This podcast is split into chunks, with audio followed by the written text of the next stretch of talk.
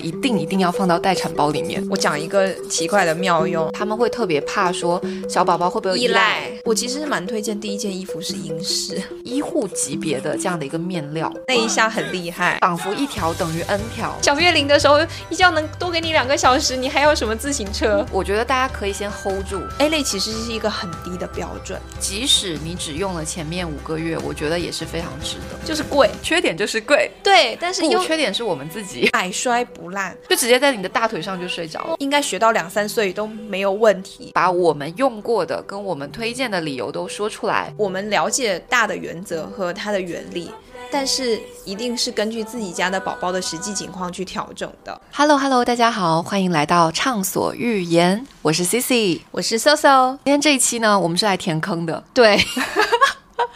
上次聊完了，就是关于妈妈的好物，那这一期的主题就是关于宝宝的好物。但是开始之前，我要先再补充一下妈妈好物的部分。在待产包当中，我非常建议大家可以备一瓶那种免洗的头发喷雾。我特别特别推荐的是康如，因为我自己可能使用了有两三年吧，因为。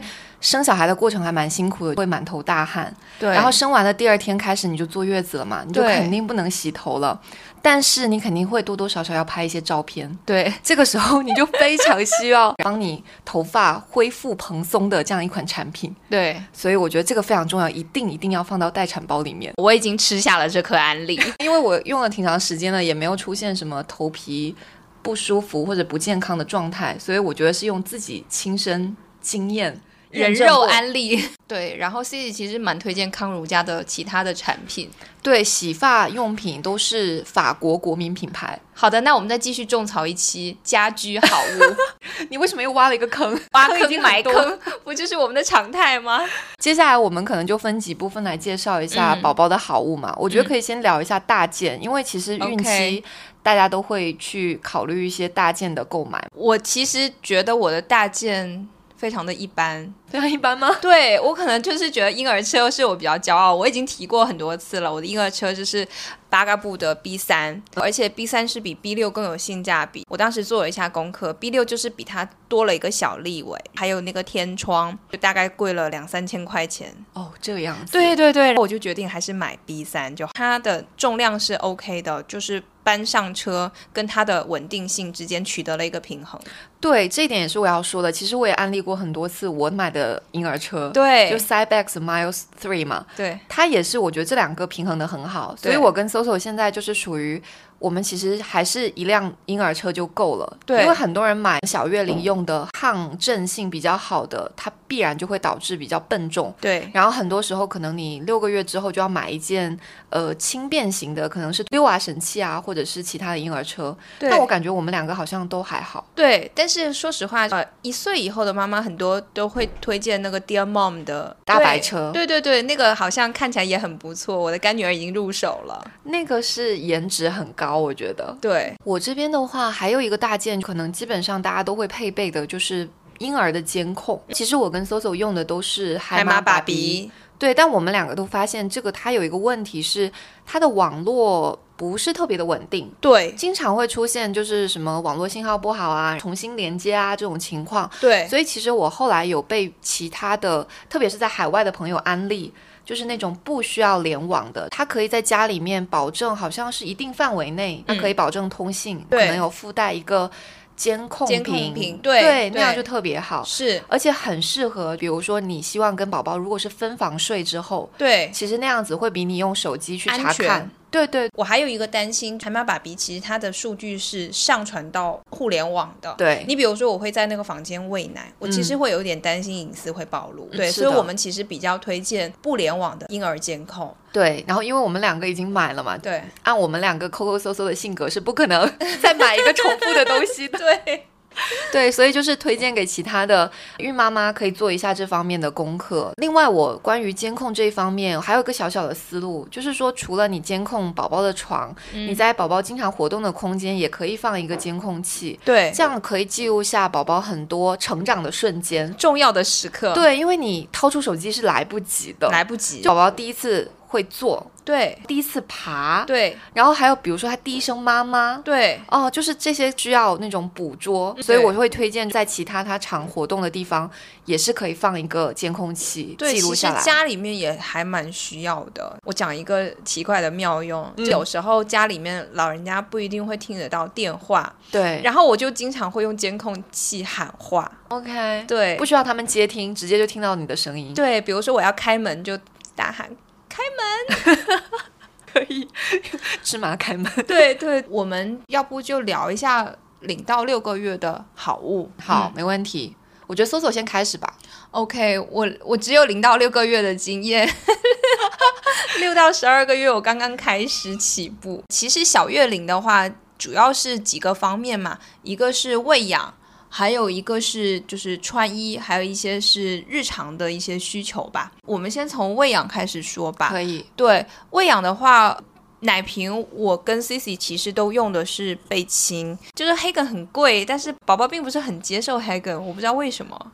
可能每个小朋友不一样。我们的宝宝刚好都喜欢性价比高的贝亲，不过贝亲的奶嘴确实是很不错，很柔软。很柔软，对。但是最近其实有妈妈在担心贝亲的关于日本的产品的问题，真的是完全替代贝亲的那种母乳实感的奶嘴其实很少。目前看来，大家用脚投票比较多选的是布朗博士。这边的话，我有一个小小的，就是 tips 吧。零到六个月，可能到后半期会开始让宝宝用重力球来喝奶，对，包括后面也有可能换鸭嘴啊，或者是换吸管。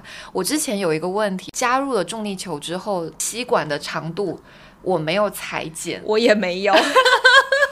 好像是我的朋友有一次来我家里，就看到我们家的奶瓶，所有剧场对，就每一个重力球的那个吸管都好长好长，他就说你们家宝宝喝奶一定很累很累，就要吸很久。我那时候才知道说，哦，你是要根据奶瓶的长度去把它剪掉一节，这样子宝宝吸奶的时候才比较直接。对我也是在 C C 提醒之后，才把我的那个吸管给剪断了。嗯对，就是这个大家一定要记住这个小细节。说到奶瓶，其实。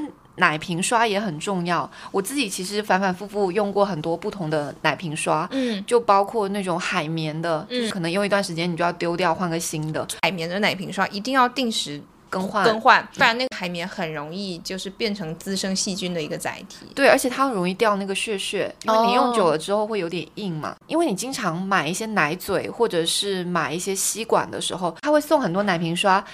我就发现一定要把它们留下来，嗯当你出门外出的时候，你就可以随机带一个出门。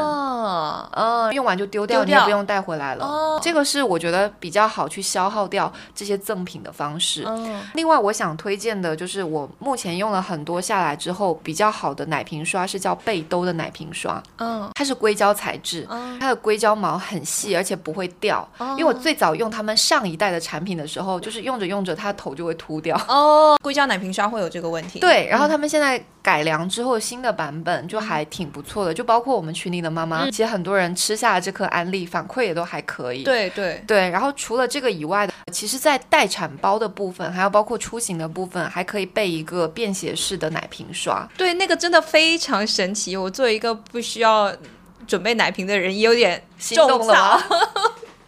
对，它其实是一个小盒子，可以把所有的奶瓶刷的配件都能集合好。常用的时候，把那个盒子打开之后，它又是个沥水架。对，就是那个沥水架那一下很厉害。对，就包括你在医院里面待产的时候，你就很方便嘛，你不会怕说没地方放。对，然后外出出门的时候，就是至少宝宝的东西能够有一个比较干净的环境去放置它。对，我想讲一个是关于挤奶器。挤奶器是个蛮神奇的东西，特别是你刚开始母乳的时候，很经常你奶来奶阵的时候，就会一边宝宝在吃，一边在漏奶，对甚至有人会喷奶。但是母乳又很珍贵，其实还是要想办法稍微收一下，不然我真的会觉得很心疼，而且会喷的宝宝一身。对，挤奶器是我在月子里面的时候，月嫂安利给我的，有点像是小小的，有一点点真空的效果，吸在奶头上，奶就会自然留在收集下来。对对对，然后我试了一个是 Creative Baby 的一个挤奶器，非常好用，比就是天猫的那个 Top One 叫新贝，我也买了。那新贝非常不好用，因为它太软，而且很长，所以导致它就就是很快就会掉下来，使用感受跟这 Creative Baby 差的非常非常多。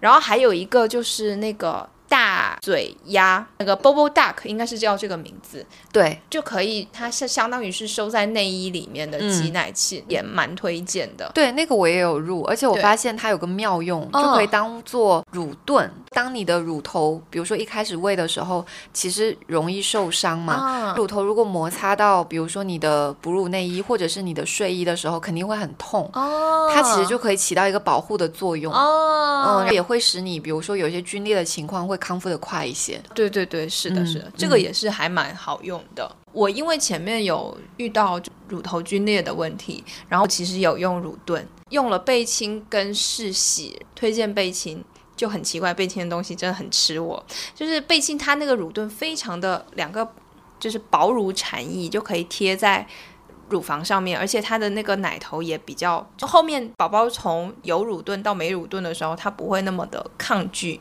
和难受，所以乳垫其实蛮推荐贝亲的那个。还有一个是安抚奶嘴，我们安抚奶嘴好像是吃了世喜和飞利浦的，都还好。最早的时候给依依吃的也是飞利浦那款圆头的，对，嗯，大家绿色的，对，绿色的，大家可能都用的比较多的。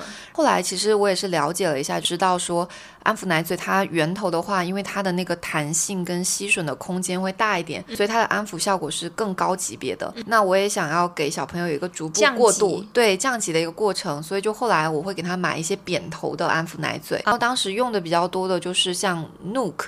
N U K 这一款，这好像是一个德国的牌子。对，然后它有一点比较好的点是在于说它的奶嘴的那个，你用手拿的那个小圈圈啊，它是有点夜光的。啊，所以有的时候，比如说晚上，对，晚上你有时候需要接觉的时候，你要找奶嘴嘛，拿得到，对，你就一眼能够找到它，而且它那个光不会太强，也不会影响到宝宝睡觉，所以是我用下来觉得还比较不错的。其实很多人，特别是很多长辈，他们会特别。怕说小宝宝会不会依赖？对，但其实我当时看了很多，包括崔玉涛对对美国儿科协会的书，其实他们都提到了适时的引入安抚奶嘴是可以降低新生儿的猝死情况，而且其实是可以帮助宝宝有一个更好的就是自我安抚以及睡眠。对，那其实。大人也可以因此得到比较好的一个休息。首先，它的引入时间它不能太早，建议其实最好是在大概两个月左右。这个时候，它可能，比如说，如果是喂母乳的话，不会乳头混淆。对，它已经能够区分了。它也可以去，你也可以去测试一下你的宝宝是不是想要安抚奶嘴，因为确实有宝宝他其实。不会的，它会直接顶出来。对，然后另外的话，就是你的使用原则也是要有一定的规范，就是你不能任何时候都给塞。对，这样子其实它很容易养成那种习惯。我自己的原则一定是在，比如说我们做一些安抚动作之后，安抚不下来的时候，我再给这个奶嘴。然后另外一个场景就是，当时我在给依依小朋友做自主入睡训练的时候，我会给奶嘴，就只有睡觉的场景。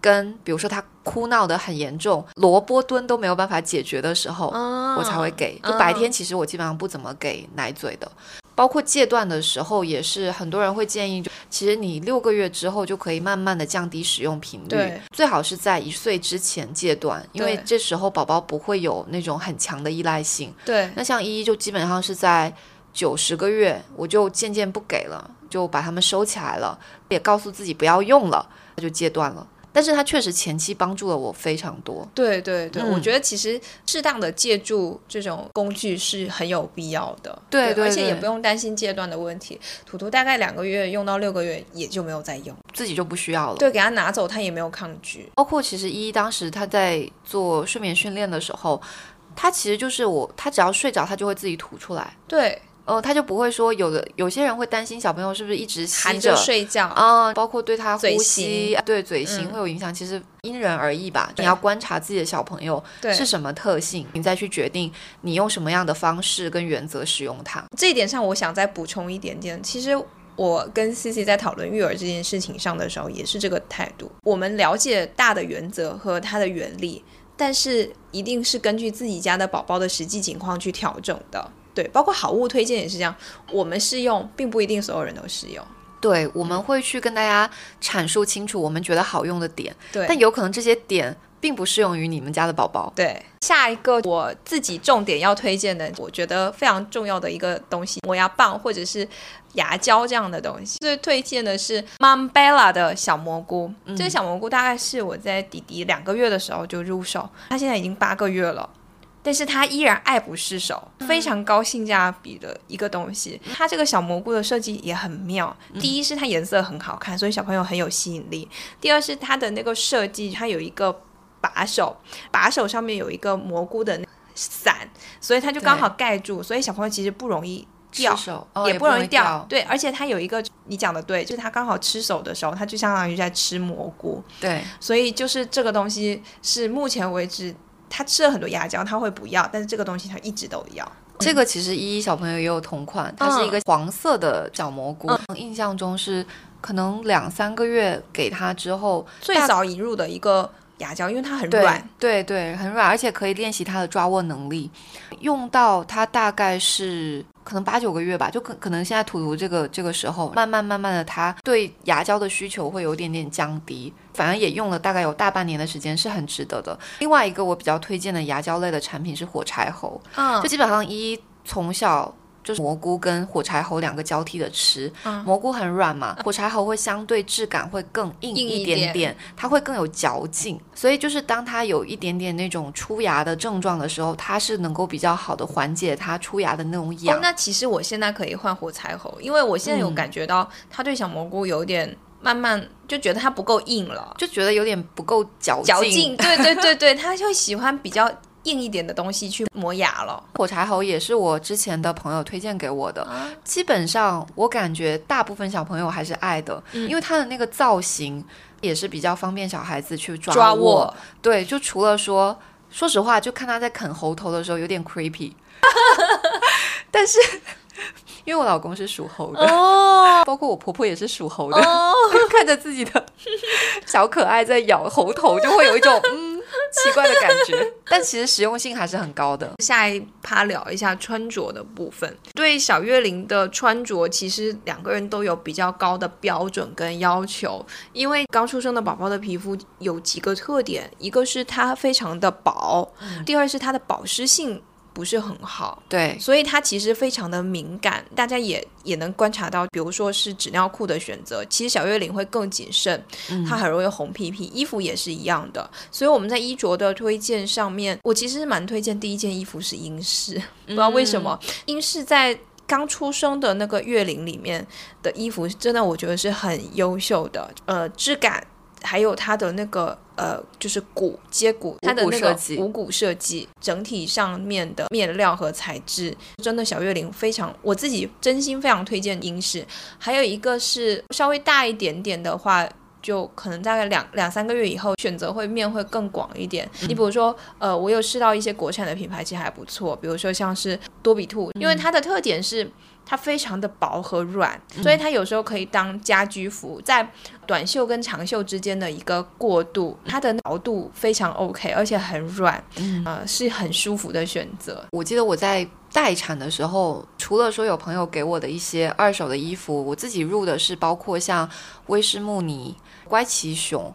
我个人会觉得说，威士慕尼的材质上来讲，它会更柔软。对，乖奇熊的话，稍微因为它性价比会更高，对，这个可能就要看大家的选择。但是我们穿下来都是还不错的。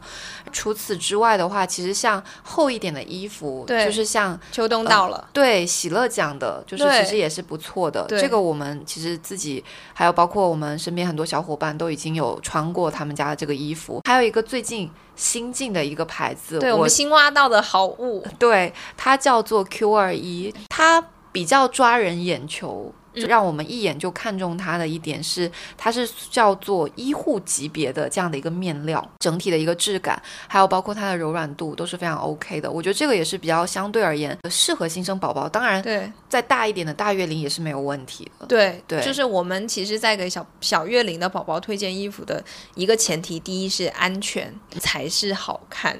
对对对，是的，你肯定还是先以舒适。的角度，包括就是透气性啊各方面来讲，先优先考虑对我们好看，等一下到六到十二月龄的时候再来说。可以。然后还有一个就是呃我推荐的口水巾是有一个叫 AQPA，我不知道这个怎么读，也是一个国产的品牌。我当时买它是因为图图前期会一直吐奶，其他的比如说那种环形的口水巾，它会有点接不住它的那吐奶。哦对，然后我就专门去买了，我就查查查查到 AQPA。第一是这个牌子其实还不错，它其实它新生儿的衣服也还不错，只是我没有试，所以我没有推荐。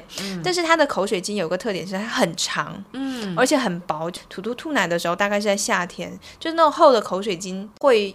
有点容易闷闷出疹子，但是它这个很薄又很长，所以它就可以把它的那些吐奶接得很住，所以我觉得这个口水巾我是非常推荐的。真的是每个宝宝从口水巾的角度也是需求是不一样的，对，是。就是一的场景是在于说，其实一小它真的是口水，对不对？对一小朋友他是因为他的舌头会比较长一点点，嗯所以就使得他的嘴巴不一定能够很好的闭合好。嗯这个问题其实之前我也请教过儿保医生，他就说只能等待，但是这样子就会导致他口水分泌非常旺盛，嗯，一直在滴口水。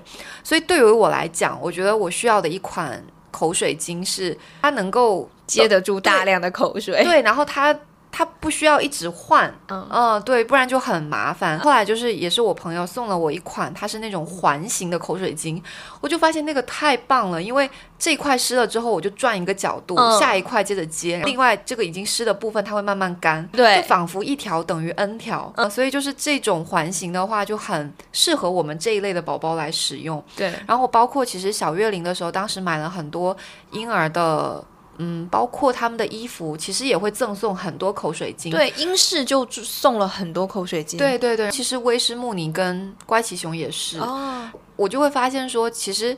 可能一开始的时候，你可以先挑衣服，对。衣服赠送了很多口水巾，先用着。对。当你发现还不够的时候，你可以再自己额外补充。对，因为很长一段时间，我就发现我那个口水巾好多啊，一开始其实不太需要，除了像我们那种一直吐奶的之外。嗯对，我们有点特殊，但是其实零到六 N 就不太需要口水巾，因为它还没有到长牙的那个阶段。但我们可能两三个月开始也是一个口水分泌很多的宝宝，哦，对，可能要根据情况来看。我觉得大家可以先 hold 住，对不一定说在孕期就要备的很足，对因为随时可以添补。然后还有一个就是我想说一下是睡袋，就睡觉的东西。到秋冬了嘛，其实比较推荐确实是用睡袋睡觉，因为我亲身体验就是，如果你是盖被子，有两个，第一个是它有窒息的风险，对，特别是小月龄、新生儿阶段，对，然后第二是说到秋冬的时候，如果你没有给它盖被子，它会冷。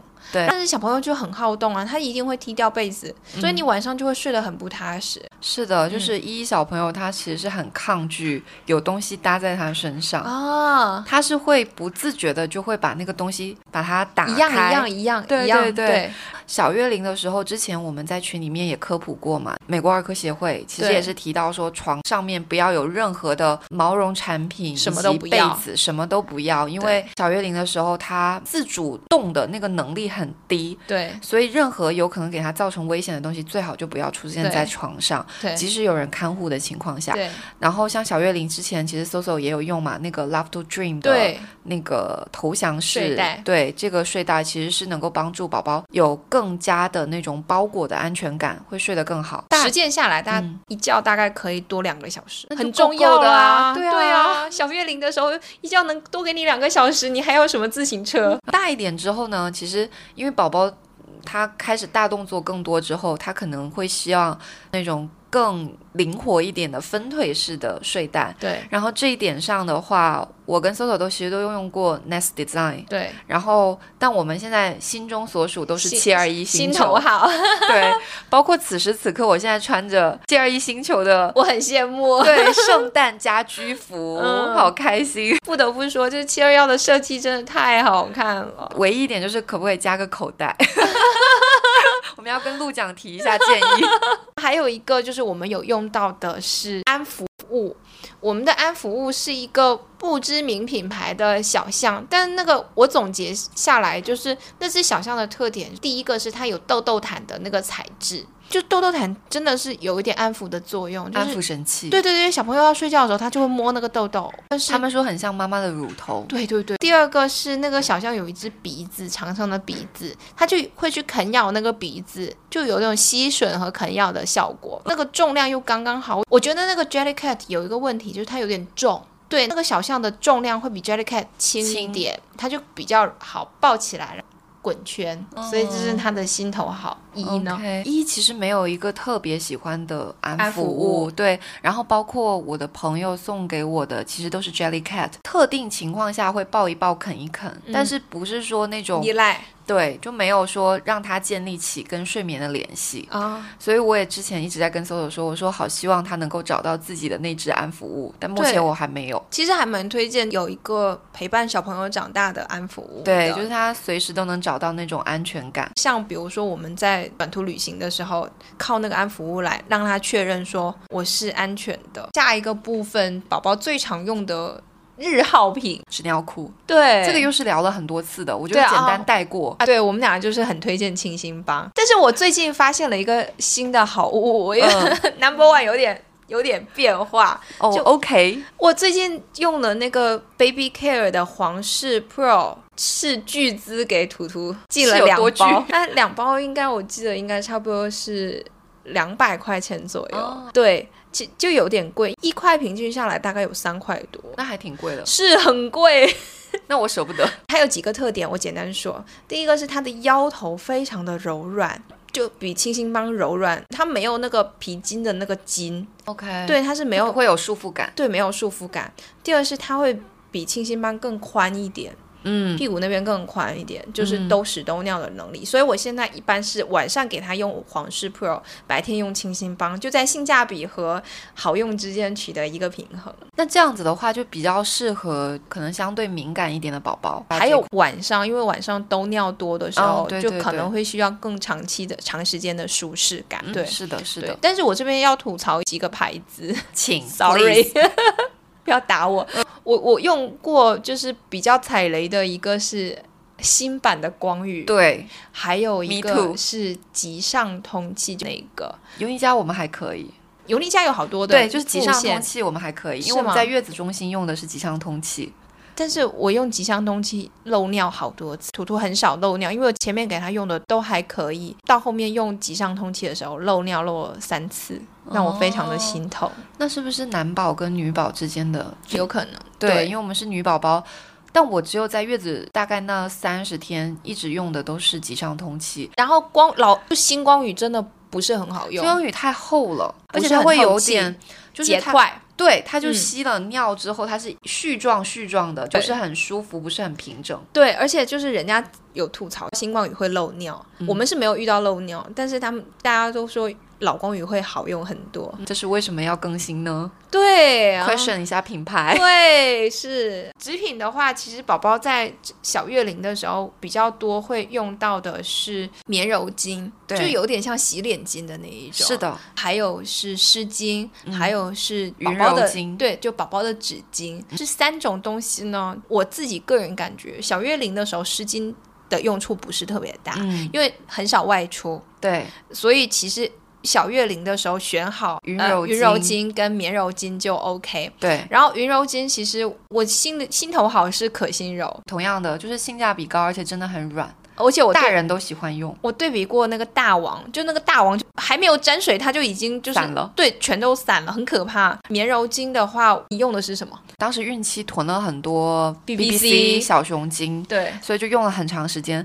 后来我就直接用山姆的洗脸巾，我也是有用山姆的洗脸巾，但是山姆的洗脸巾嗯有点点粗，对因，为我们现在比较大了嘛，啊它的好处是在于它比较大张。对对，非常所以那个大张我会觉得比小熊精的更大尺寸张。更方便。对，这里我小小的也科普一下下，呃，我们用过的棉柔巾后来比较多，比如奥贝、全棉时代、德佑，还有 BBC，还有山姆那个我都有用过。嗯就是你比如说要棉的全棉时代，嗯它是真的是全棉，全棉但它会比较贵一点。还有一个是它其实遇水不容易张开，它比那个化纤面料的它更容易揉成一团。就你在洗屁屁的时候，你经常是单手操作的，对。如果是全棉的巾，它不容易散开，对，所以我其实没有那么 care 说一一定要全。棉。后来在这个中间取得的一个平衡是奥贝，嗯就奥贝它是有一点棉，它会比那个小熊巾更软一点，嗯但是它又容易抖开。对，所以我自己推荐这个奥贝的我，下次试一下。但是它会比那个山姆的小张一点。因为我们现在因为家里面大家洗脸也都用山姆的，所以有的时候就是我们也是混着用了，就没有 care 那么多了。对哦，还有一个我想推荐的是德宝，就是嗯家里虽然它是家居好物吧，应该是。我们家用上德宝之后，再也没有用过其他的纸巾，特别是弟弟出生以后，德宝真的是我们家必备的神器。弟弟还是容易吐吐奶，所以一吐奶就德宝的吸水性真的不亚于一条毛巾，而且它不会散开，所以我们家就是什么纸巾都可以没有，不能没有德宝。OK。对对对，德宝对我来说，对它的质感非常好，但它有一个问题是，我觉得它太厚了，哦就可能是因为它的质感好以及它吸水性强，所以它会跟其他的纸巾相比，我觉得它有点太厚。啊我的心态是，我就差那一点点，我感觉有点浪费。哦 你看，就是不同的需求。对，但我认可它是非常好的一个纸巾。隔尿垫我用的是 BBC 啊，我一直都用嗯 BBC，、而且我当时对比过德佑，我又回来 BBC 了。小月龄的时候我，我用的比较多的其实是那种可水洗，就不是一次性的。啊就包括现在也还在用，好像是慢吸的吧？因为你一般洗完澡之后，它不是要光屁屁在那边涂嗯身体乳什么的嘛？那我还是会习惯性用一下隔尿垫隔一下，就怕有突发情况。虽然也没有遇到过，嗯，然后一次性。我好像是在孕期的时候，当时可能是因为活动什么的，凑了一包德佑的隔尿垫，至今没有用完。可能其实这里也跟大家提醒，隔尿垫真的不用囤很多。对哦，我也我也有经验，就是我隔尿垫也只补了一次货。对，只是说你可能最好包里面还是备着一两张，对但它可能放在那里就可以放很长时间。对，它并不需要用。然后再来是包巾，我们觉得呃，宝宝就是出生以前，大家会有各种对它的不同的名称，包括包巾、包被、包单、浴巾等等巾，对，就在我们这种已经生完娃的妈妈看来，他们没有什么太大的区别，就是层数和大小的问题。对，对，所以首先就是在这个事情上不要太焦虑。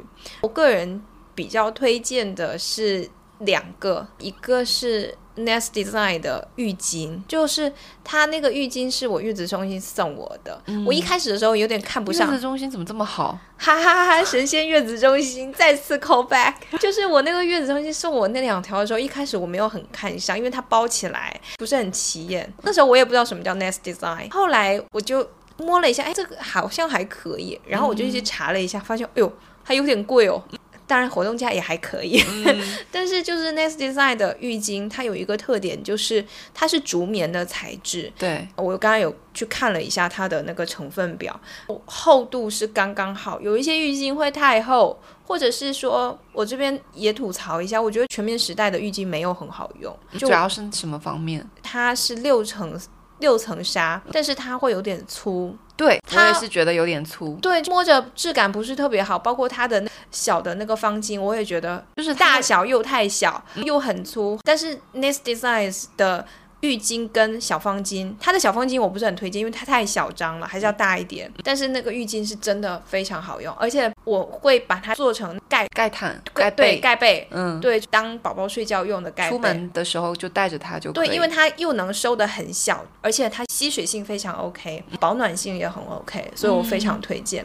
我还推荐一个，当时是在某多多上面买的，随便买的两条竹棉的小包单。那是因为我当时是。到夏天的时候，其实 Nest Design 有点太热了，我就去买那种两层的竹棉的，因为我发现竹棉很好，嗯，所以我就专门去挑两层的竹棉包单，就挑到了这个啊，大概有一米一乘一米一，很大，但是它有一个好处，它折起来很小，竹棉有个特点，折起来很小，而且呃，因为它够大，所以你使用的场景就会很宽。嗯你要让它厚一点，你就给它折起来。嗯如果你只需要一个角落，你就给它放一个角落，收纳也很方便。对我就推荐这两。我自己的话，其实包巾这块，因为很多都是朋友送我的，我用下来印象比较深的是有个好孩子的。我觉得它比较好的一点是因为我觉得也是要大一点，因为大一点它的使用场景就会多很多。对，而且宝宝其实长大的很快。对对对，你要把它包裹住的话，还是需要大一点，大概是一米一乘一米二之类的这个尺尺寸，嗯，我觉得是比较 OK 的。嗯其他的一些浴巾的话，我也是比较同意搜搜刚刚讲的，就是那种两层的，其实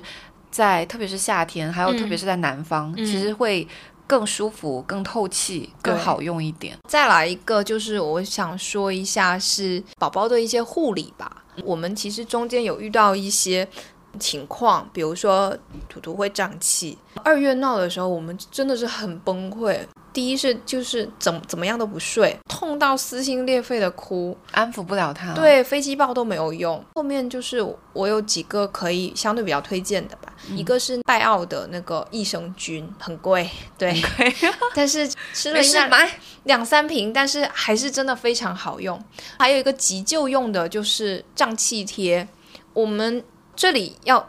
科普一下，我们用的是那个人和的胀气贴。胀气贴这个东西有一点争议，所以大家谨慎选择。但是说实话，在它很难受的时候，急救用一下还是效果很好。贴上去之后，很快就放屁，它就很舒服睡着。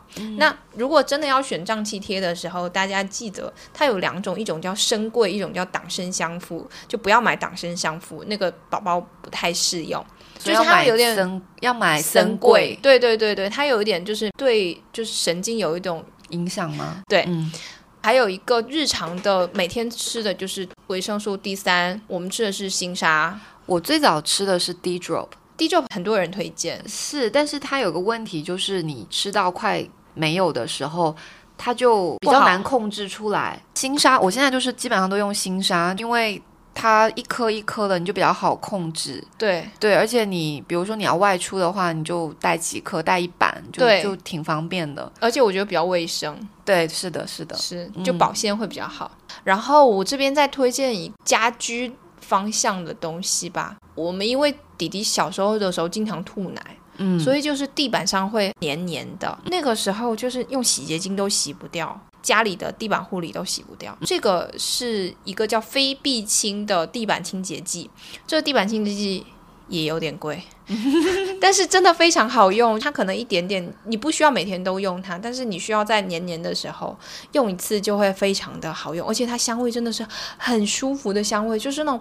宝宝的奶香奶香的味道，哦我每次洗完那个地板，我整个人心情都非常的愉悦。想直接躺在地上。对，大概是这种想法。明白。我用的一直是山姆买的那种地板清洁剂。对，所以就跟我说其实也挺好用的。对，便宜，但是因为我们没有你说的吐奶这个问题，对，所以我也不知道，如果他遇到这种极端不需要特情况，特殊去护理。好，然后我们到下一个环节，呃，零到六个月的时候的椅子。如果是前面没有需要的话，差不多到五六个月引进辅食的时候，也会需要一把椅子。对我跟 C C 其实都选的是成长椅，C C 买的是 Stoky，对我买的是它的祖国版，叫 New Skin。对，然后但这个椅子我们其实是比较早就引入椅子，其实我是会比较推荐，如果你想要买成长椅的话，嗯。其实包括你买其他的餐椅的话，是可以在小月龄更小的时候就可以引入了。大人可以解放双手，对。你可以让小宝宝就是躺在，比如说像成长椅，它有新生儿套件，对。那其他的不同的餐椅，它也可以调成躺的模式。对。你就可以让他躺在那个椅子上，你可以跟他有一些互动，看看黑白卡啊，或者是呃追视、追听都可以。对所以我是觉得这个东西是可以早一点入，不一定要等到辅食阶段。我们觉得成长椅它有一个新生儿套组是非常好好用和重要的，对，因为就是我们在小月龄的时候，他会有时候会睡不踏实，或者是说他会胀气，把它放在那个成长椅上让他拉粑粑。对，嗯成长椅的那个设计好像就是让小朋友很容易一坐上去就拉屎。对对对，可能那个角度会比较容易它排气。但是这个东西有一个要注意的点，之前我们也提醒过群里的妈妈，一个是你不要让小朋友在新生儿套件上面躺太久，对最好就是控制在三十分钟半个小时左右对，就嗯千万不要让他在上面睡，对因为其实新生儿的脊椎它是很软的。对那毕竟就是它跟床还是不大一样的，对就还是不建议在上面睡。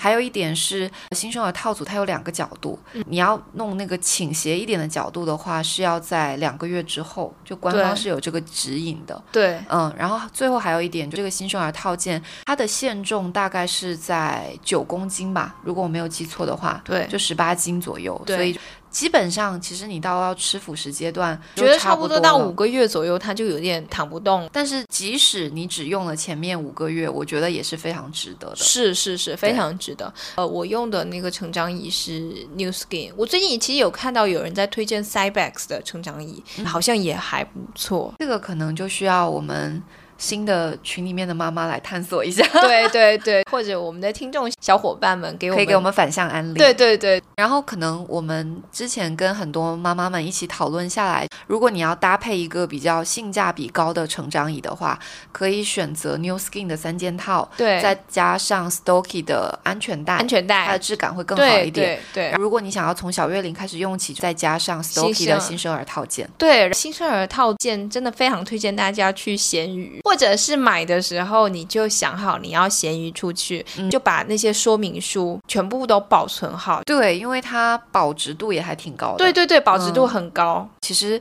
群里面妈妈大家最关心，特别是最近已经是秋冬了嘛，嗯，其实护肤是一个很重要的地方，对因为对于宝宝来讲，他们的皮肤屏障还没有建立起来，嗯就是它很容易出现，比如说叫做湿疹，它可能是干性湿疹的这种情况。其实很多小月龄都是干性湿疹。对，它其实就是因为它屏障还没有起来，它可能大一点之后就会好一些。对但是那个阶段，你看着宝宝难受的时候，其实嗯妈妈心里是很、很不舒服的。对然后我们自己用下来，如果是湿疹的情况，就是靠扭墙解决。但最近我们又挖到一个新的宝，对来自雅漾的 AD 霜或者是 AD 膏，对这个可能也要大家测试一下，宝宝更喜欢哪一款。对最近发现，就我也是跟着一起用，换季的这段时间，我的皮肤也很不稳定。对。我就拿宝宝的东西来用，就发现效果非常好。但雅漾真的是过敏的时候也蛮推荐的。对，是的，包括我们群里的妈妈也提到，就他们宝宝就觉得扭墙还不够厚嘛，对从小就是用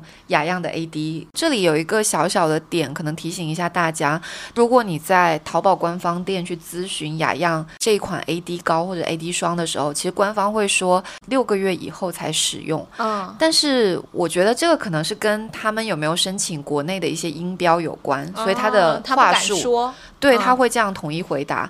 但是因为我当时自己别人安利了我这款产品之后，又到他们海外的网站去看，基本上像英国还有欧洲的网站的话，写的都是从出生就可以开始用。对，所以这个可能也要说出来，让大家去选择，大家去考量。嗯。对，护理这一块的话，呃我觉得有一些东西还是必备的。一个是炉甘石，就嗯炉甘石很好用诶、呃，比如说蚊子咬，或者是说止痒。对，还有那就是淹脖子的时候，小小科普一下，淹脖子的原因是因为那里面脖子太湿了。。对，不透气。这时候不应该再用保湿，就嗯不应该再用纽强之类的保湿霜，嗯而应该用炉甘石迅速让它干掉。这个是呃不一样的，完全不一样的两个操作。如果用保湿，它会越来越严重。对，所以炉甘石我觉得是必备的。嗯还有一个就是生理盐水，宝宝在前面的时候，可能他会遇到一些呼吸道的小问题。嗯这里很推荐，这是舒德玛小海豚的一个海盐水喷雾。宝宝前期，比如说有一些鼻涕或鼻塞或者是咳嗽，其实从循证的角度，就是这么小的时候，你不用去太在意说要吃药，或者是猜在在意说它的感染源是什么，嗯你只要对症治疗就好。我看了好几次，因为可能图图，比如说咳嗽或者鼻子有点声音的时候，我去看循证的医生，他就跟我说海盐水喷就可以。所以我觉得这个小小海豚的这个海盐水是非常推荐的。对，然后这个大家其实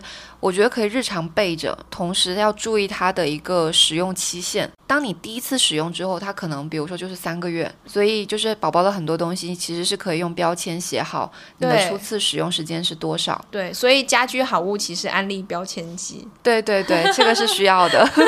还有一个就是我比较推荐的维雷德的嗯 PP 膏，嗯它是有两个地方，我觉得我很喜欢。第一个是它是金盏花成分，它是修复的那个成分，还有一个有效成分是氧化锌，在红屁屁的时候，它其实有很好的隔离、去红的效果。我们家一直用的是拜耳。其实也是因为我们在月子中心的时候一直用，然后我觉得它的效果也还不错。对，就日常可能薄涂，在它拉臭臭之后，如果说遇到有点泛红、起红了，就快速厚敷一下，我觉得它的效果也还挺好。对，但是拜耳有一个问题，就你可能要去区分一下它的版本问题。那可能会更推荐的是欧洲版本的。对，就德国版的那个。对对，是的。在这里，我可能还小小，因为我们家个案的情况，所以我也推。荐一个体重秤叫香山宝宝的体重秤，因为有一段时间他的那个生长曲线不是很好，就一直在那个最低线徘徊，所以我其实那时候挺焦虑的。但是你又不可能每周都去耳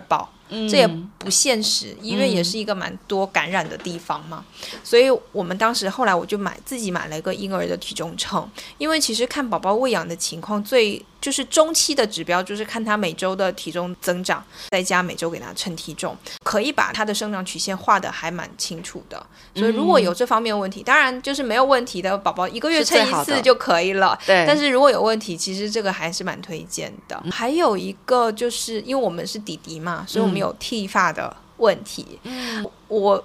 安利一下我的剃发器，我们家阿姨说我我因为自己给弟弟剃发就省了很多钱，当时有认真做了一下功课，我最后选的是英舒的剃发器，这个应该是一个它在垂类里面做的很厉害。这个剃发器就是第一是很静。很安静。第二是挺安全的。弟弟在他两个月开始，我就自己给他剃头发，到现在。对，然后每一次都非常成功。精神小伙，有时候也顺便给爸爸剃。啊，我见过爸爸剃完的样子。对他其实唯一不好的就是那个头发不是很好倒，但那个就是这个缺点，在他的其他的静音还有安全的面前，我可以忽略不计。像女孩子的话，我觉得。依依从小，我其实是就是包括他满月的时候，我只是把它修短了，我没有把它剃掉，而且。搜搜知道嘛？依依小时候是那种竖毛、炸毛，对，它是那个 就像海胆一样 炸毛的这种情况。家里长辈肯定都会说，啊要不把它剃掉，头发会更好啊，或什么。但其实我研究了一下，并不存在说你剃掉会更好，而且有可能会有伤伤到毛囊的这个风险。而且作为女孩子的话，其实我是蛮希望慢慢把她的头发留长、养起来。对，就就不需要就是每个月去剃，所以其实可以用到一个给它修饰，比如说你的。发型轮廓的是叫做刮发器，像某音啊或者是什么，就会有那种几块钱很便宜的就可以。最后关于零到六个月的最重要的一部分吧，我觉得跟书跟玩具相关的，对，这个也是我们觉得非常强烈信心推荐的好物。对，像书的这一部分，首先一个是就应该是我们群里面大家人手一本吧，对，D T Birds 的书，对，哦，这个书真的太厉害了。它厉害到什么程度？它厉害到它是图图的睡眠神器，图图可以听着 D T Bird 睡着。嗯，就是他的那本莫扎特的音乐，对对？然后 D T Bird 我应该录入了六本，它唯一的缺点就是有点容易坏。对，它那个按键按多了容易坏。电池消耗有点大，对，电池消耗很大。我每天都在换电池的路上，我也是。但除此之外就很神奇，宝宝非常喜欢这个书。比如说，有时候晚上睡前他会有点烦躁，我让他听这个，他就会整个安静下来。而且包括那个，可能他的整个。图画的画风也很符合宝宝的审美，对，依依会很喜欢翻他指认那个 D T Birds 以及他画的一些其他小动物，对，可能它颜色也比较鲜艳。我买过两批的 D T Birds 的，最早是之前也跟大家安利过什么 Children's Song 啊什么的，我只要一唱那个歌，依依就能安静下来。我也是，对，就是太神奇了，也帮助我学习了很多英文儿歌。哦，我也是，我现在应该可以唱十首左右，我我可能不止。对啊，有一段时间我就很热衷于学新的歌给一唱。你会发现，小朋友他从小听这个歌的话，在。一段时间之后，他听到这个歌，他就会有那种安全感的建立。对，就他会有自动联系上安全联想。买的第二批就是 D T Birds 的书，一个是 Soso 给我安利的，就是莫扎特的那一本。对，还有一本我买的是，它是一个舞曲合集，因为我就发现依依很喜欢跟着音乐扭起来，对他超爱的，他会自己按一下那个按钮。Oh my god！等一下给你表演一下。另外，我也入了他们的那个一百系列，就是一百系列我也入了。对一百个 animal，一百个 words，对对对对对，呃还有一个一百什么我忘记了。嗯，那个其实也还蛮不错，就是使用的时长会很长。对就是你后面宝宝开始认知。对，学习单词各方面其实也是一个很好的工具，就忍不住 DT Birds 我们聊了很多。对，另外一个可能在小月龄期间可以入的书，可能大家也都了解吧，尾巴书，对，Jolly Baby 的 Jolly Baby，对对对，就基本上人手一本。一方面它可以让宝宝感受不同的触感，另外一个它有那种布书的沙沙感，其实小朋友很喜欢那种噪音，对可以让他安抚下来。大一点之后，它就是一本很好的故事书，也可以给他讲。我觉得它的使用时长也还挺久。对，然后像玩具这一部分，依依很喜欢的是，他从在月子中心的时候开始，我就给他买了一个面包超人的铃鼓，我们也很爱跟小锤子铃鼓。而且那个好便宜，我就是在拼多多上入的，可能我们不是十，块钱。我是那个就外婆去那个成都的时候，在熊猫馆买的那个熊猫铃鼓，哦也好爱。小朋友也可以顺便练一下追视抓握跟对抓握，还有包括追听。对对那个面包超人的那个小锤子，它就很适合新生儿的手大小。对对对对是，一大概出生没几天，他就能抓着那个，就觉得哇，而且重量也刚好。对，重量也刚好，嗯又有声音，就是小朋友的最爱。对其他的话，我觉得包括像之前我已经安利过很多次的凯叔讲故事的这种故事机，包括中文跟英文的，都是从小月龄就可以开始用。像现在依依就是睡觉，我只要放那个音乐，他就可以自己入睡。从小听到大的好处也是这样子。对，然后另外还有一点，我可以稍微再提醒一下，关于爬行垫，我个人会觉得说，它爬行垫不是说等到宝宝会爬行之后再入，哦我是很建议大家可以是在小月龄其实就可以入了，对，包括给。宝宝练抬头，对然后或者说你跟他翻身，或者跟他做一些互动的时候，都可以在爬行垫上。对所以我觉得这个大件也是可以早一点入的。对，我们甚至在上面换尿布。呃，对我们也是一样的，包括现在。接下来就讲一下六到十二个月。六到十二个月，它有一个特点，就是宝宝的大运动开始飞速的发展，以及它到了一个添加辅食的阶段。主要关注有几个部分，一个是还是穿着、辅食、护理和玩具这么几个部分。对，然后我们就从第一个部分，关于穿着的部分，其实到这个月龄的时候，因为宝宝大了嘛，他外出的机会多，所以我们其实会比较偏向让他穿的好看一些。妈妈们也希望把宝宝们打扮扮一下，对对对对，图图的穿着大概有几个吧，一个是 我在闲鱼上找到一个神仙卖家卖。出口的卡特，那个是我们在家的家居服，它非常非常便宜，我买过最便宜应该是五件二十九块九，但它 Oh 不能挑它不能挑款式，就它给你发什么就是什么，会有一些镭射，你不要了就算了，但是剩下真的很好穿，就很软。我还推荐的是我自己挖到了一个贸易的出口的牌子，叫爱西西。这个我必须要重点聊一下，这个牌子很神奇，它是纯做外贸的。在宝宝的穿着这个事情上，应该大家都知道，它首先是应该是 A 类的标准，对但是 A 类其实是一个很低的标准。以前去禁掉的一些，包括染色剂、固色剂，它其实是比较旧的标准。它现在发展以后，它会有一些其他的一些分类的物质，它其实并不在它原来 A 类的那个里面，所以监管不到的对。对，所以其实。我自己比较倾向于推荐，包括我们讲刚刚讲 Q 二一，它是医护标准，或者像爱西西，爱西西它其实是有两个过了两个标准，我非常的推荐，一个是欧盟的标准，还有一个是日本的标准，它可以同时出口欧盟跟日本，因为这两个标准它是相对比较严格的，而且更新的频率会比较高，所以能过这两个标准的面料和材质。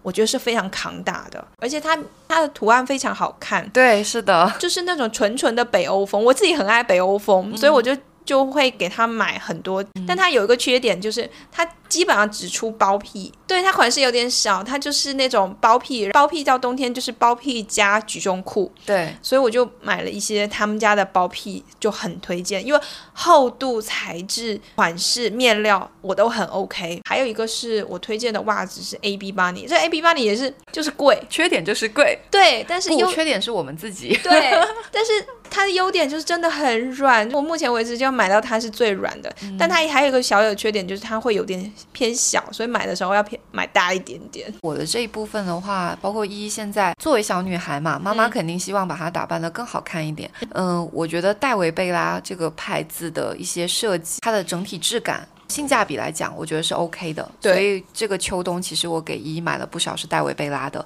嗯。另外就是 Milk Bomb 就是贵，但是它确实真的好看、好穿、柔软。哦，但是 Milk Bomb 有个点就是它码数比较小，还有一个是我在淘宝上有一天无意间发现的一个牌子叫绵绵柔，嗯，哦，这个名字听起来就很柔，但是他们的款式，说实话，就是样式没有那么的好看。我在他们家唯一就是挑了三件我觉得比较好看的单品，然后组合了一套穿着，就觉得很好看、很舒服，嗯又很便宜。嗯对，就这个牌子，就是大家可以看一下，但是它不是说每一样都很 OK，就可能需要你自己根据自己的慧品味眼。识珠。另外还有一个牌子是一个海淘的品牌皮卡布，就是海、呃韩国的一个品牌，他们的衣服也是很舒服，而且它的设计就是会比较的，我觉得比较洋气。对，嗯，我就是看一穿就很洋气。它是那种真的美观上是 OK，舒适感上也是不错的。唯一的不好就是每次团购的时候要等比较长的时间。而且不能退货。还有另外一个品牌是之前我朋友送给我的丹麦的牌子，叫 Conges Slodge，我不知道。我可能不是这么念啊，就是很多人会把它简称为 KS。就是我的朋友是送给我一套包屁加一件长裤子，真的太舒服了。哦。就那个面料真的太舒服了，像妈妈或者是应该他们是一个一个感觉的。北欧的那种，就它颜色又很北欧风，对。又很舒服。我最近其实在研究祖国版的 KS，、啊。我希望能够找到合适的，哦。是，它的祖国版，再给大家安利。是。袜子的这部分，我们穿的比较多的就是尼多熊，国产的这样的一个牌子，其实质感也是不错的。另外像西松屋，嗯我们也买过他们家一些防滑的袜子啊，也是不错的，而且它整体柔软度 OK，设计啊各方面嗯就很细致。你有给他穿那个 Silas 或 Condo 吗？就是目前还没有，因为我嫌贵。哦，我我我我入了一双 Silas，怎么样？还没有到货。呃，那就等我们 update 吧。另外，可能衣着这一点，我顺便再提一下，呃，因为依依现在大了嘛，十四个月之后，很多前面我们聊的那些包巾，可能用于做浴巾的时候会稍微有点小，所以我最近就是在给它物色一些比较合适的浴巾，就找到了 Baby Great 这个牌子，然后它刚好有一款是小老虎的帽子，就是你洗完澡之后用小老虎就可以包住帽子，特别是女宝，对，就可以把头发擦干净。对，那个它的那个浴巾又是珊瑚绒的，可以很快把那个水分吸吸干。收。唯一有一点不好，它前两三次的时候，它会有一点点掉色的问题，因为它不是竹棉，它就是珊瑚绒。哦，嗯，但是我觉得还 OK，因为我们稍微大一点了，嗯，可能洗过几次就还行，而且哦冬天御寒的效果会比较好。下一个部分就是六到十二个月的重头戏，就是开始加辅食了。首先就是一开始的时候，我们应该是在五个多月的时候就开始加了。一开始的时候，我们也是从米糊类的开始，但是我当时一开始就很多人推荐小皮，嗯，但我们奇怪，我们吃小皮也会有一点点过敏。对，其实后来我发现我身边有挺多朋友吃小皮会过敏，别的朋友有跟我推荐的是爷爷的农场跟那个地球地球，对对对，对地球。其实有个小 tip，每一家的米糊都有试用装，就是一开始不要买正装，买试用装就好。还有第二个买试用装的理由是，其实吃米糊的时间不会很久不。会很长。我跟 CC 都是希望小朋友是可以自主进食的，所以我们其实给米糊的时间不是特别长，所以有时候可能两包试用装就够它过渡的阶段。对，所以我们这里其实不建议买太多的米糊。像双十一的时候会有那种很大一套组的米糊，就真的没有必要。对，没有必要除。非说你们五个人一起买，我觉得还可以考虑。对对对，我们现在用的是爷爷的农场的米糊，还吃的是地球最好的燕麦糊，都没有遇到小皮的情况。那这个其实是可以给民宝一个 mark。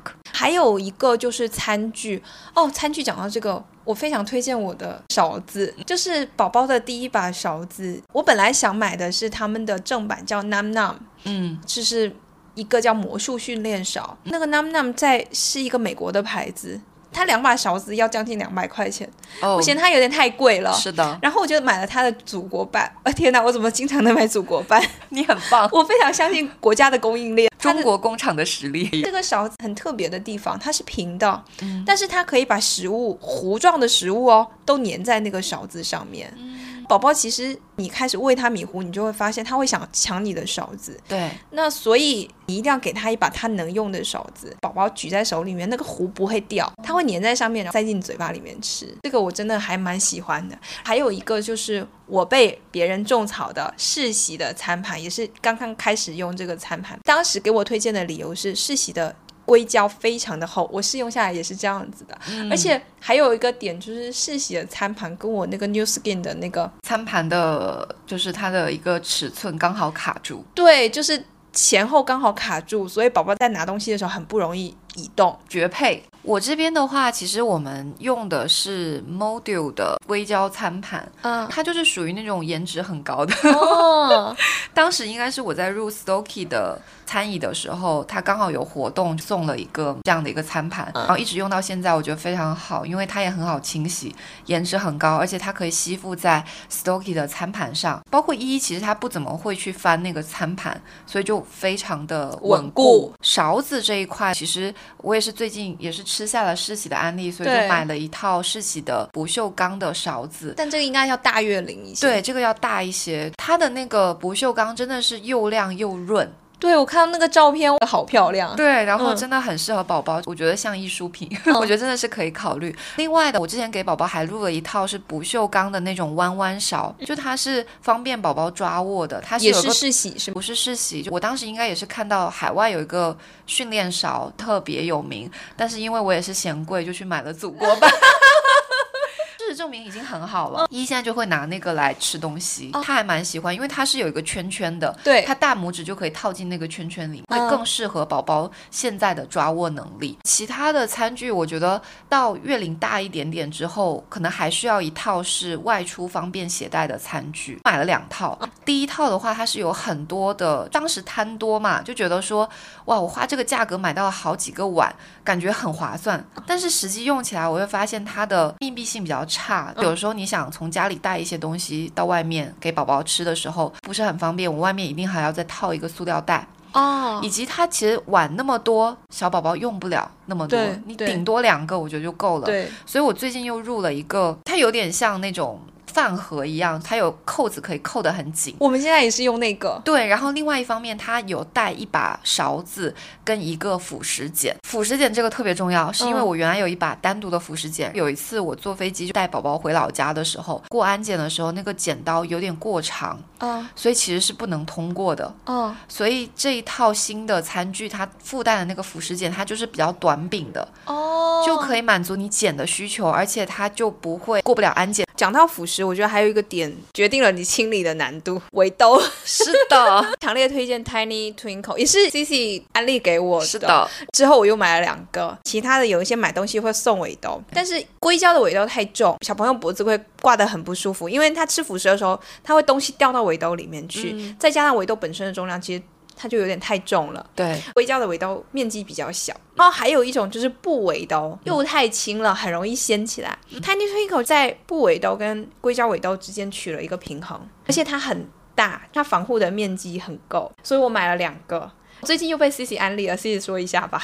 我就是安利了什么？哦，你你说的是长袖吗？对，对，因为我的建议是说，比如夏天的时候，你买挂脖的就可以，就是连短袖都不需要，就挂脖很方便，然后穿脱也很方便。最近因为秋冬到了，宝宝也是穿这种长袖的衣服，你就可以穿 Tiny Twinkle 的长袖版本的，就是这个罩衣，也很很好用，对，也很好用。嗯，然后它穿脱设计也都 OK，而且它的尺码好像是就一个尺码，哦所以它相对就是比较宽松的，要适应可能不同月龄的宝宝。哦，所以说秋冬天的话，吃辅食最好还是长袖，就比较不会弄脏。我想讲一下辅食的东西。我们其实比较多备餐都是在家里对，就还是自己家做的为主。对，然后出门带的话，我目前在测试的是美林的鱼泥，对，还有那个贝亲的辅食粥。但是贝亲的辅食粥，说实话我不是很推荐，因为我试下来它会有点太稀，哦而且它营养成分会有点不够。我跟 C C 都是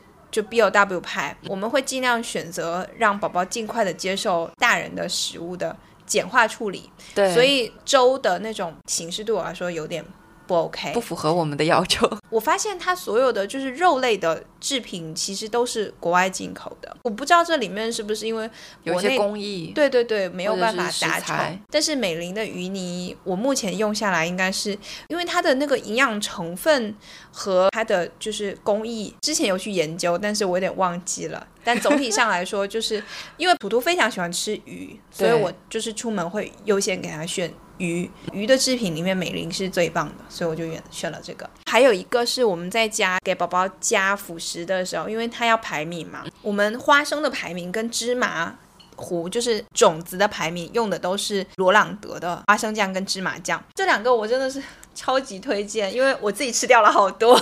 图图还没有吃到的时候，妈妈已经都吃光了。对，对他们都是无盐的成分。嗯第二是它的配料表都很干净，以色列的牌子。以色列的农业是非常非常先进发达的。对我之所以没有选择国内的这些酱料，有一个很重要的原因是，国内的土壤其实它的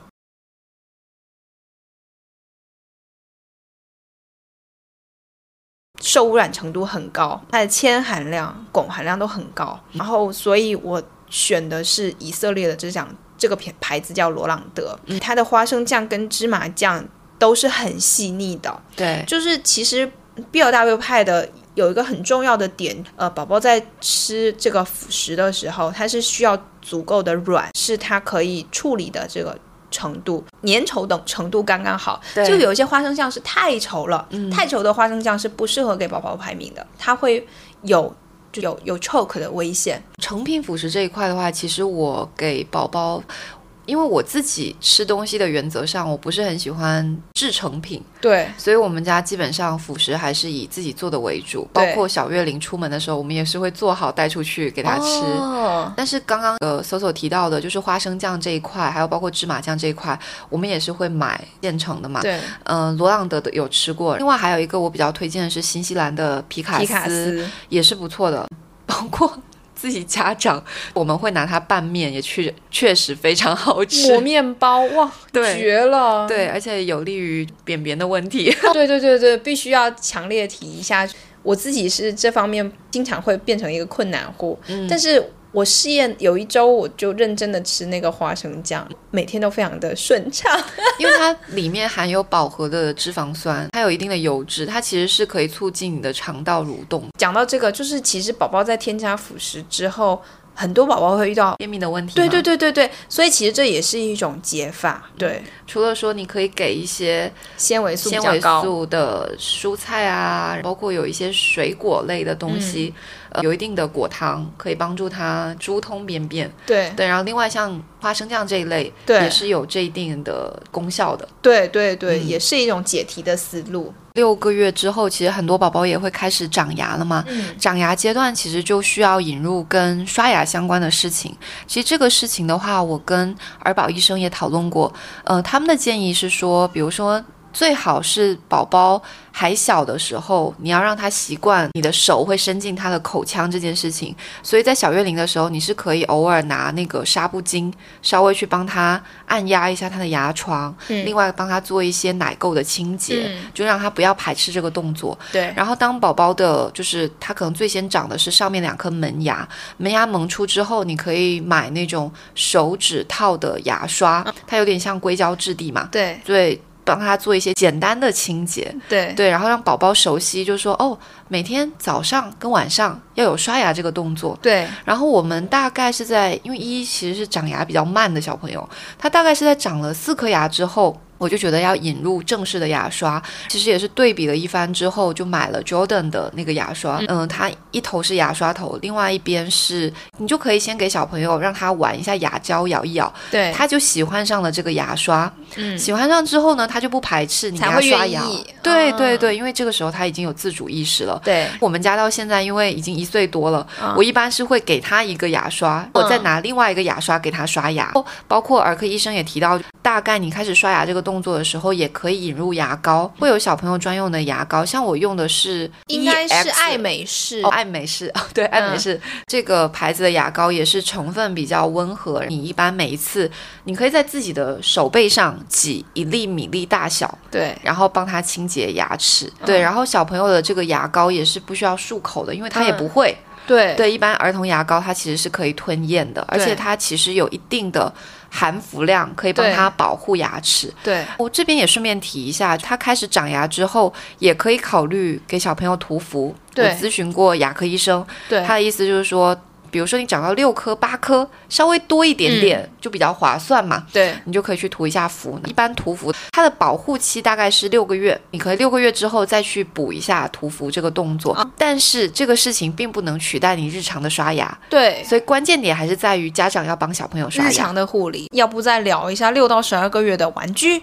可以，对嗯我先抛砖引玉。没问题。对我这边推荐的两个，一个是惠乐的玩具。惠乐是一个呃，我后来挖掘到了一个国内的一个宝藏的品牌，他们的玩具其实很便宜，但是品种有很多，对品种很多，他们其实有大家熟知的是有一个叫摇摇鹅、摇头鹅。对唱歌的摇头鹅，那个应该是他们的品牌产品。但是迪迪玩的比较多的是它的一个音乐键盘的小象，它是很神奇。那个小键盘就第一是很耐摔，第二是很不耗电。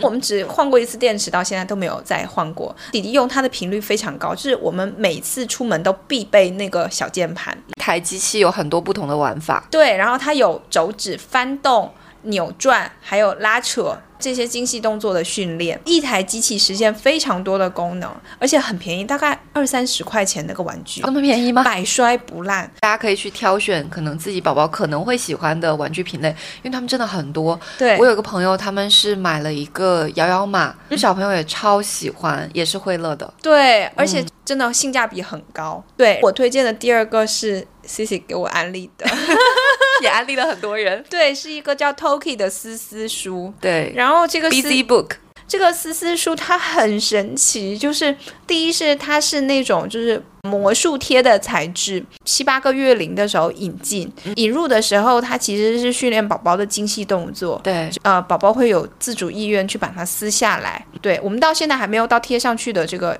流程，就是这本书它可能可以从七个月，我理解应该玩到两个两岁应该是没有问题。我自己对玩具的需求其实是他希望它是一个。是比较长时间的，有有陪伴性质的。这本书就是在小月龄的时候，它其实是对他精细动作的一种训练。一个是撕魔术扣的时候，它会有那个声音，对，他们很喜欢那个声音，所以他会一直反复去撕。对，然后慢慢大了之后，这本书里面的非常多的内容，这本书很便宜，我买的是那个不用自己安装的款式，也才三十九，三十几块钱，但是它有十几页，每一页的内容都非常丰富，从天气、时间、字母、数字、动物的种类、颜色、水果、蔬菜，对它认知的方方面面都有，包括形状，还有各种英文。我感觉那本书就应该学到两三岁都没有问题，对，而且颜色很漂亮，而且材质上面我觉得也是很扛打，真的是三十几块钱。要什么自行车？即使被撕坏了，也可以再把它补回来。那本书真的是太棒了！看看 C C 这边，我我接下来听听 C C 给我继续种草是吗？丝丝书相关的还有一种大家比较推荐的是叫土豪书，但是土豪书呢，我觉得有点太贵了。它是也是有很多不同的类型，锻炼宝宝的各种不同的精细动作跟就是他的认知。后来我就发现，也是一个宝藏品牌，就是前面提到的尾巴书同品牌的 Jolly Baby，它有一个系列叫做《宝宝的第一本书》，这个也是一一基本上从。可能五六个月玩到现在还在玩，哦乐此不疲。哦他会教宝宝，比如说怎么摘纽扣，哦，他可能是通过一朵小花的方式嵌套在一个纽扣上，把那个小花摘下来，你就知道怎么把纽扣打开，哦。怎么拉拉链。对小月龄的小朋友，他可能还不知道这是拉拉链，但是他嗯听那个声音就很爽。然后还有一个是有一个小男孩在刷牙的那个动作，哦一就是因为那个动作，我就一直跟他灌输说，哇，这是洗刷刷，所以每天晚上要刷牙的时候，我就跟他说要洗刷刷，他就知道哦，他也要刷牙，哦因为那个小男孩也刷牙。哦，那本书也是很适合合认知跟精细动作的，我也是比较推荐的。嗯对，其他还有一些我觉得比较推荐六月龄之后可以入的，包括我们使用频率非常高的叫做 The Coco 的扭扭车，它也算一个大件吧。对，就是小月龄的时候，那个时候可能五六个月，宝宝他可能刚会扶坐，那但是他需要有人帮他更好的支撑的时候，我买的是亲子款嘛，就相当于宝宝坐在前面，我坐在他后面，然后我就可以带着他扭那个扭扭弟弟妈妈车玩，开车车，对，然后它还有放音乐的功能。对，后面就是可以训练依依，我就会跟他说：“好，我们准备出发，你按一下音乐，它就会自动按那个音乐。哇。而且依依会选择，她有很多不同的音乐嘛，嗯。他会去挑按到他想要的那一首，哇，就他已经有 preference。好，现在大一点之后呢，他就可以自己骑着那个车，我们就拿绳子就拉着他一下，对，你在家里或者是在室外都可以，包括就是扭扭车很神奇的，有一段时间就我们在家里扭那个扭扭车的时候，它就可以哄睡了，坐在车上睡着，就直接在你的大腿上就睡着了。哦，所以我是非常推荐，我印象中也是两百多块钱的一辆质感非常好的扭扭车，对，昨天小胖和图图已经同尝试骑了一下，是吧？安利了是吧？成功了是吧？对买买买！对，其他我觉得还可以安利给大家的，就是我觉得到了宝宝会稍微会读坐，可能七八个月龄之后，他其实是需要有一个阅读的环境。嗯，所以我是给依依小朋友是配备了他的一个暗浓的沙发跟花生桌，嗯。呃，但是有些人可能会觉得那个有点占空间，嗯。所以我有其他朋友他们会安利说可以买一个赛金的阅读架，方便宝宝去看绘本。你给他创造一个他在那个地安方静下来，对他就可以看书的环境。经常，因为我们的那个花生桌是放在离餐厅很近的地方，经常我们大人在那边吃饭，他就自己坐在那边看书。对，所以就是他就他自己会主动去坐到那里，哦当他想看书的时候。那其他的，我觉得可能稍微再补充一下，刚刚 Soso 提到的，就是辅食的食部分，嗯对，可能稍微 call back 一下。依依小朋友非常喜欢吃碧欧奇的蝴蝶面，可能不一定是碧欧奇，其他牌子也可以。对，就因为它非常适合小宝宝去抓抓，哦然后它又有点嚼劲，啊，拌上花生酱就无比美味。哇哦，我有偷吃过，确实还不错。嗯另外还有一个是乐纯的米酪或者是奶酪，就相对而言，我也看过它的配料表是比较 OK 的。乐纯的配方其实好像一直都还可以，对，大人也可以吃他们家的酸奶嘛，对，所以我就还挺喜欢的。然后其他的话，我觉得六到十二月龄还有一个很重要的点是，基本上宝宝就开始在爬行跟练习走路的阶段，家里的防护措施一定要做好。对，好重要，就是插座保保护器，对。然后防撞条、对。柜门锁，对。这些都要配备起来。对是对是，我自己反正就是买的慢楼的，但我觉得其实都可以。是关键是你要把这个东西都想到位，对，就是你要有意识这个事情、嗯。去做这个，因为宝宝的行动力他可能就是某一天会突飞猛进，是他有可能就一瞬间他就撞到了或怎么样，其实作为大人还蛮很心。疼，对，所以一定要把这些做在前面，好呀好呀，我们这一期干、货满满。其实今天语速比较快，就因为怕时长太长，对对对对，但是就是想要在有限的时长里面尽可能的塞入干货，对，然后我们也尽可能的想要跟大家阐述清楚我们觉得好的地方，供大家参考。对对，还是那句话，每个人的需求跟所需要的你产品的特性是不一样的，对所以我们可能把我们用过的跟我们推荐的理由都说出来，对方便大家去参考。对，那我们这期要不先这样，好的，那嗯就感谢大家的收听，希望对大家有所参考跟借鉴。好的，也希望大家可以订阅我们，那下期见，拜拜。拜拜。